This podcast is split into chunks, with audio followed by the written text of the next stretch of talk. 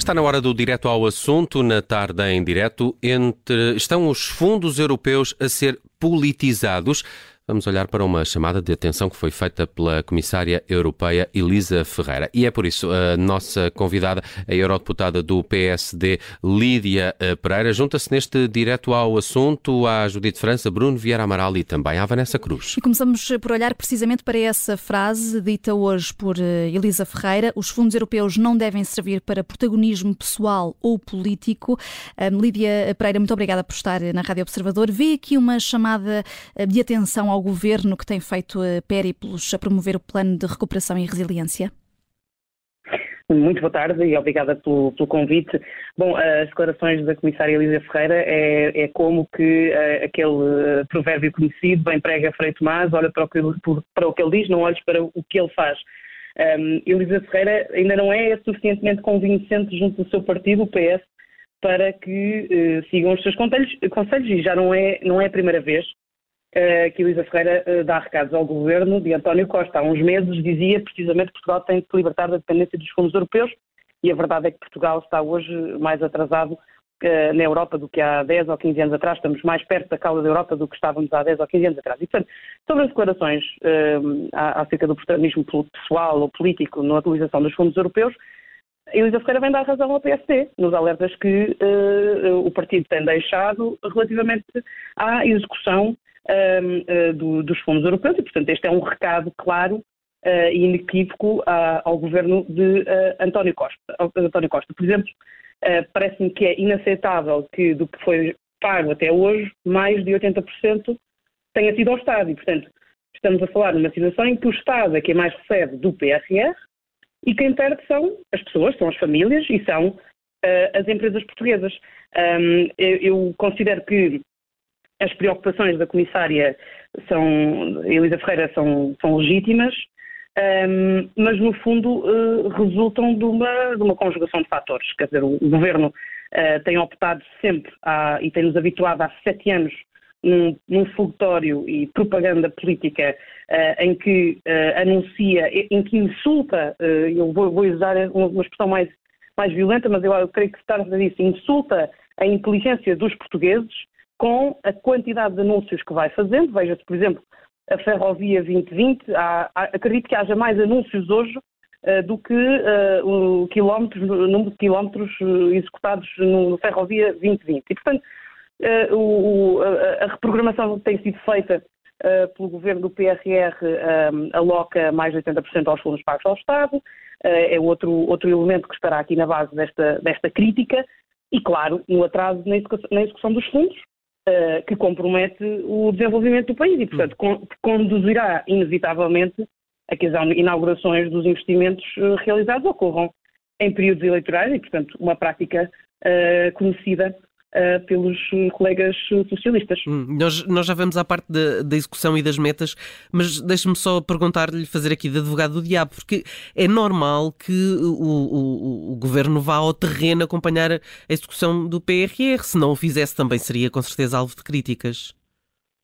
Não, o que não é normal é o governo andar uh, num périplo financiado uh, pelos, pelos, pelos contribuintes portugueses e, e, pelos contribuintes europeus uh, a tentar a, a, colocar as placas, uh, não, não é propriamente a acompanhar a obra, é colocar as placas do início de qualquer coisa que já estará projetada.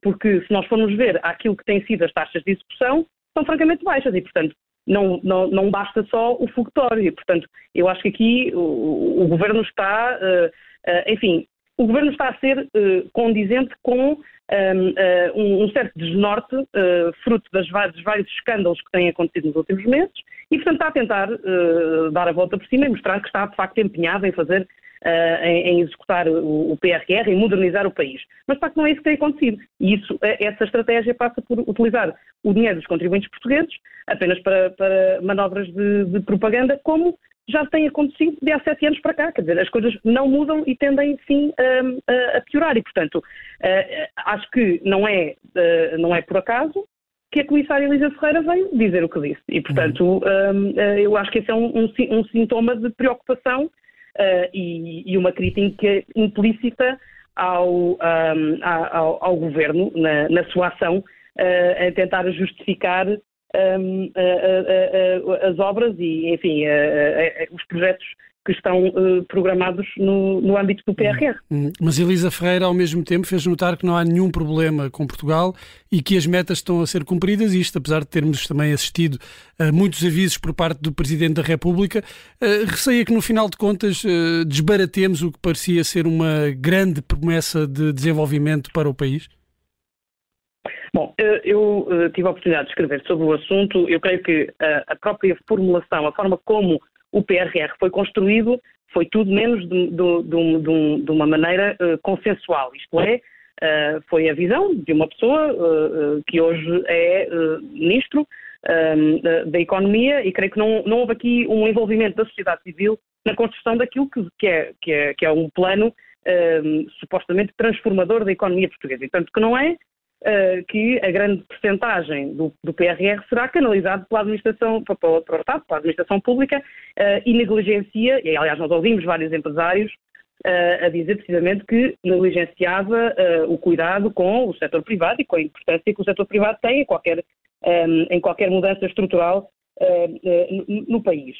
Um, e, portanto, um, as, as, declarações eu, eu compreendo, eu, eu, creio que Elisa Ferreira não teria vindo dizer o que disse se de facto não sentisse que há uh, algum, algum desconforto um, ehm, com, com a execução.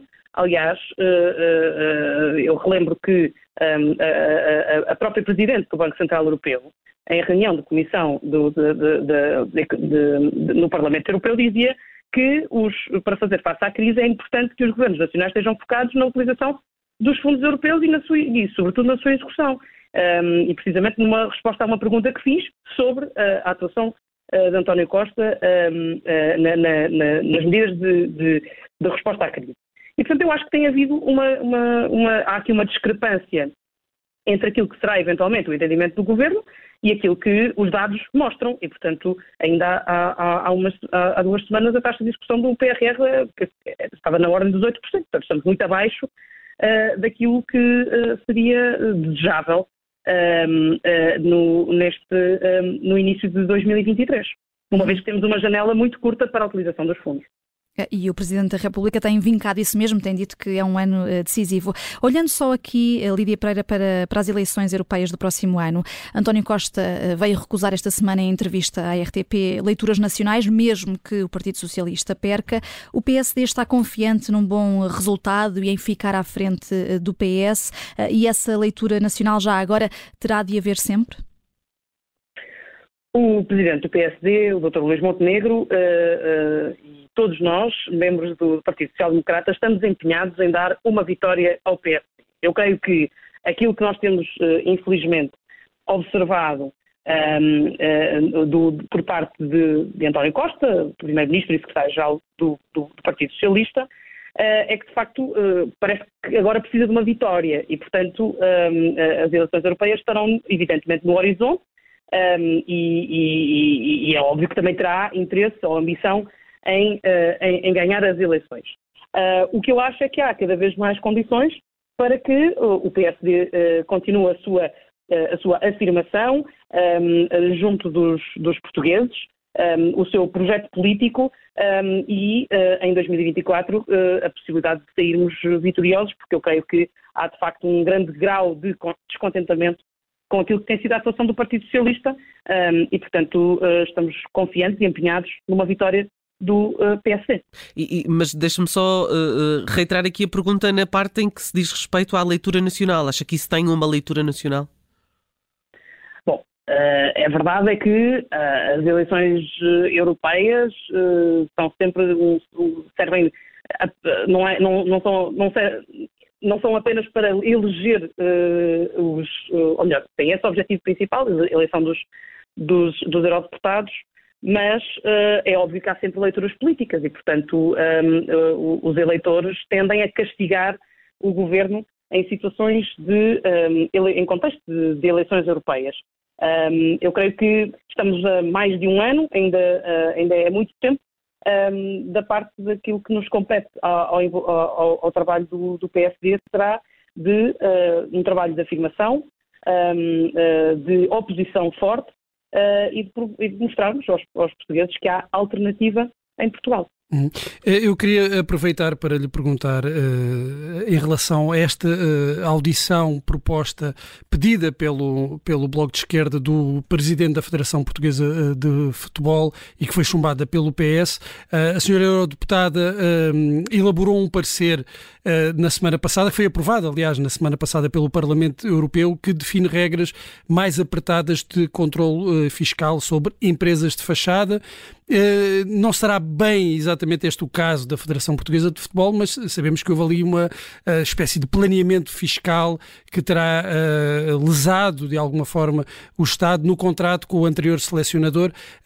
o que é que lhe parece eh, a ação da, da Federação Portuguesa de Futebol nesse, nesse caso em concreto e se se justificava, de facto, uma audição do Presidente da Federação Portuguesa de Futebol no Parlamento?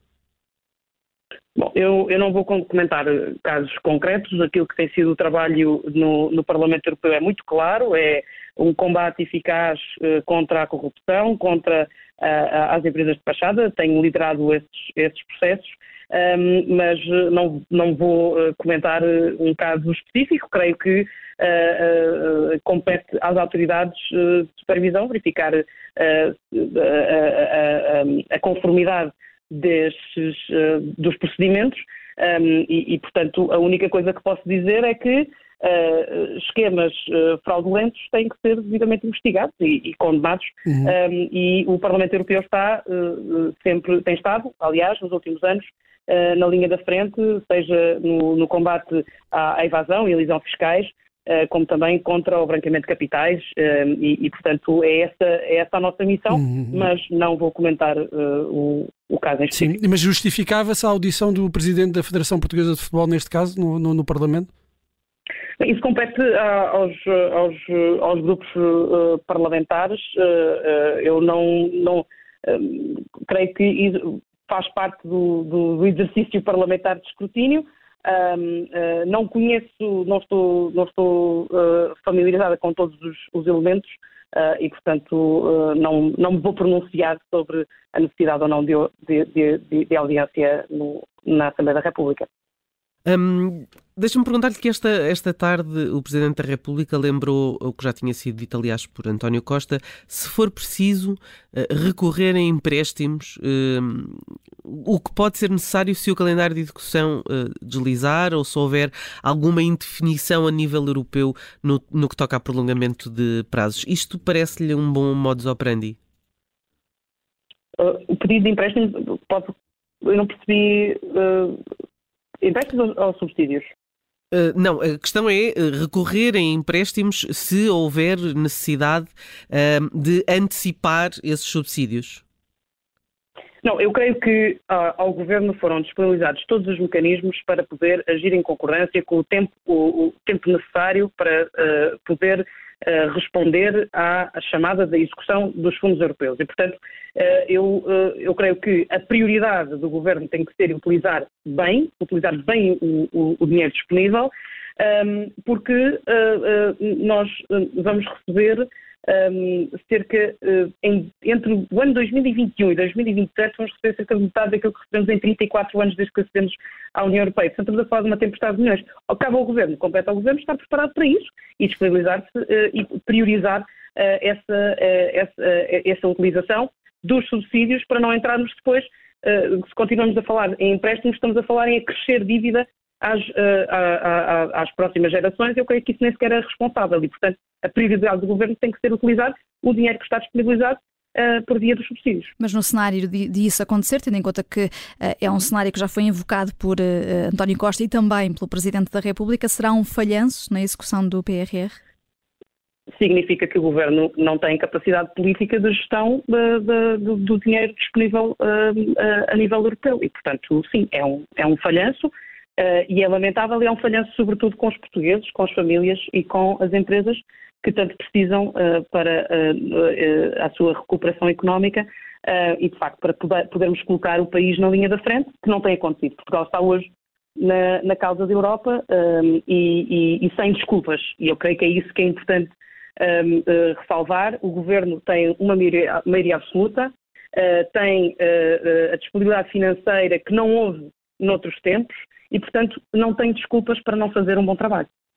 Lídia Pereira, muito obrigada por ter participado no Direto ao Assunto. Lídia Pereira, eurodeputada do PSD, estivemos aqui a olhar para a execução dos fundos europeus depois desse alerta da Comissária Europeia Elisa Ferreira, que pediu para um, o governo não politizar esta questão dos fundos europeus.